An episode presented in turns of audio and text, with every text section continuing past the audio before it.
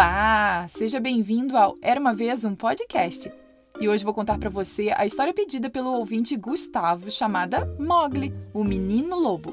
Ela foi baseada na história O Livro da Selva de Rudyard Kipling e adaptada e narrada por mim, Carol Camanho.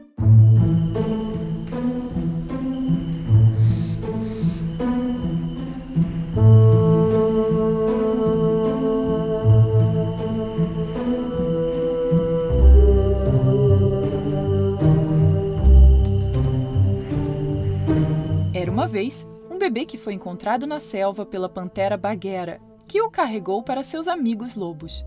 Ai, que gracinha! disse a loba Raksha. Vamos ficar com ele e chamá-los de Mogli.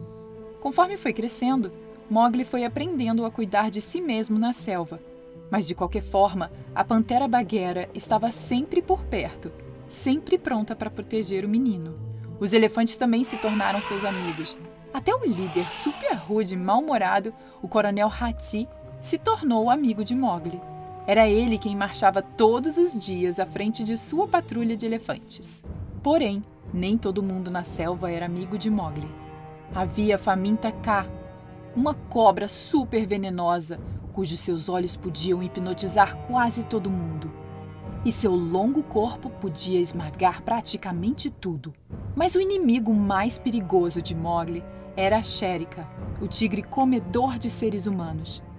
Sherika estava determinado a matar o filhote de pessoa, Mowgli, antes que ele tivesse a chance de se tornar um homem.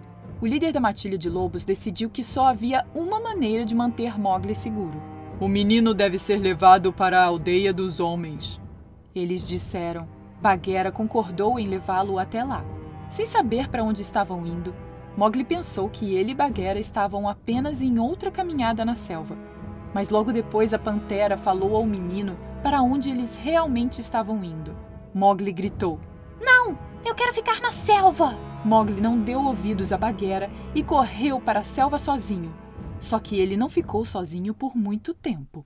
Em minutos, ele fez amizade com um urso da selva bem despreocupado.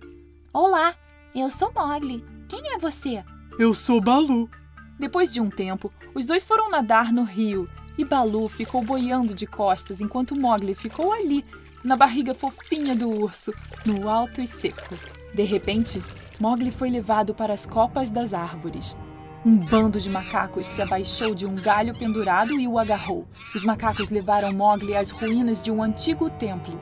Lá, o rei dos macacos comia bananas e estava esperando ansiosamente para ver o prisioneiro. Conte-me o segredo do fogo vermelho do homem, Rei Louis disse. Mas Mowgli não sabia como fazer fogo. Ele não podia contar o segredo ao rei, embora sua própria vida dependesse disso. Felizmente, Balu e Bagheera chegaram no momento em que o rei Louis estava ficando com raiva de Mowgli. Rapidamente, eles descobriram uma maneira de salvar seu amigo. Balu se disfarçou como uma macaca mas o rei Louis não se deixou enganar por muito tempo. Uma perseguição selvagem começou e todo o antigo templo foi destruído. Felizmente, os três amigos conseguiram escapar. Após o problema com o rei Louis e seu bando, Bagheera e Balu tentaram dizer a Mowgli que haveria um perigo ainda maior na selva, e mais uma vez Bagheera insistiu que Mowgli fosse para a aldeia dos homens. Não, não, eu não quero ir para a aldeia dos homens, reclamou Mowgli. Sem outras palavras, ele desapareceu nas profundezas da selva. Novamente, Bagheera e Balu procuraram por Mowgli. Mas Sherika, o tigre, o encontrou primeiro. Sherika ficou furioso quando viu que Mowgli não tinha medo dele. Assim, ele mostrou suas grandes presas e deu um grande salto em direção ao menino, pousando a poucos centímetros de Mowgli. Mas o pouso foi com um grande barulho, pois Balu agarrou a cauda do tigre. O grande urso havia chegado logo em seguida. Sherika foi ao ataque, tentando agarrar Balu, mas o urso continuou o segurando. Como Sherika não conseguia alcançar Balu com suas presas, ele tentou se livrar dele estalando sua cauda como um chicote.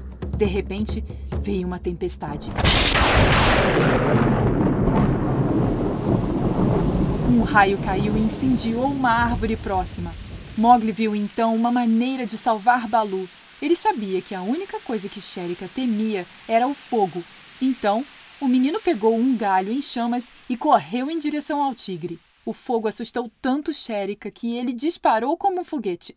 Nunca mais o veremos por aqui novamente. Bagheera suspirou de alívio. Mogli, Bagheera e Balu prometeram que nunca mais se separariam por nada. Mas naquele momento, Mogli viu algo que nunca tinha visto antes. Era uma garota. Ela estava pegando água no lago que ficava fora da aldeia dos homens. Isso deixou Bagheera e Balu muito tristes, mas apenas por alguns momentos, porque eles sabiam que Mogli estava fazendo a coisa certa. Eles o viram sorrir ao pegar a jarra de água.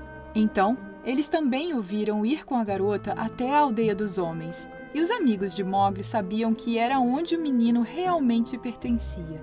Bagheera e Balu o trouxeram em segurança para sua nova casa. Fim. E aí, gostou dessa história? Eu adorei! E lembre-se que todo dia 7 e 17 tem história nova por aqui.